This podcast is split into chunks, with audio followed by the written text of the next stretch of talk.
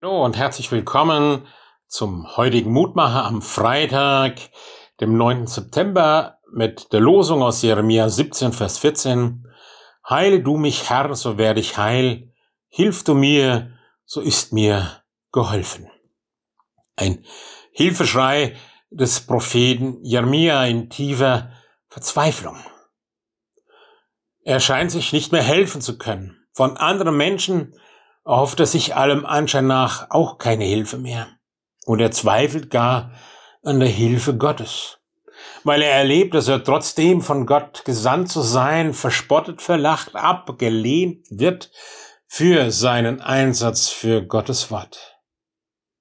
Die Frage, wo ist denn ein Gott, wo wirkt denn Gott, das wirft ihn völlig um, völlig aus dem Konzept. Und dennoch hält ein Gott fest. Er ruft, er bittet, er fragt. Er wählt den Weg der Hinwendung zu Gott, trotz allem Schmerz, trotz allem Schwierigen.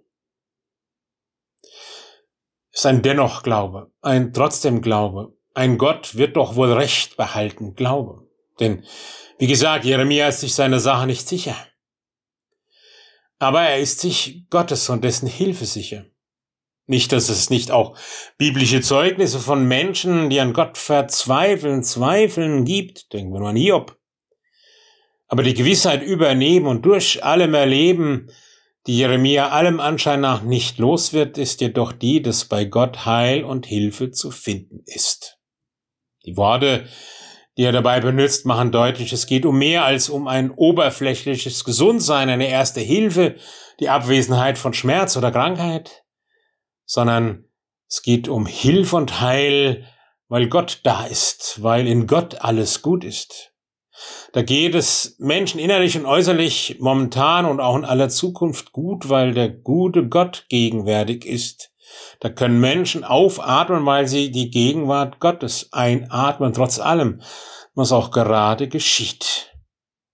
Der Glaube und die Hoffnung auf den heilen und helfenden Gott, die sitzt bei Jeremia fest, er weiß, an wen er sich wendet. Darum bitten wir dich, lieber Herrn Gott, hilf, dass wir auch in dir festhalten können, dass unser Rufen und Bitten so dir dringt und dass wir in allem erfahren, du hilfst und heilst und schenkst Frieden und tiefe Geborgenheit. Amen. Es grüßt Sie, Ihr Roland Friedrich Pfarrer.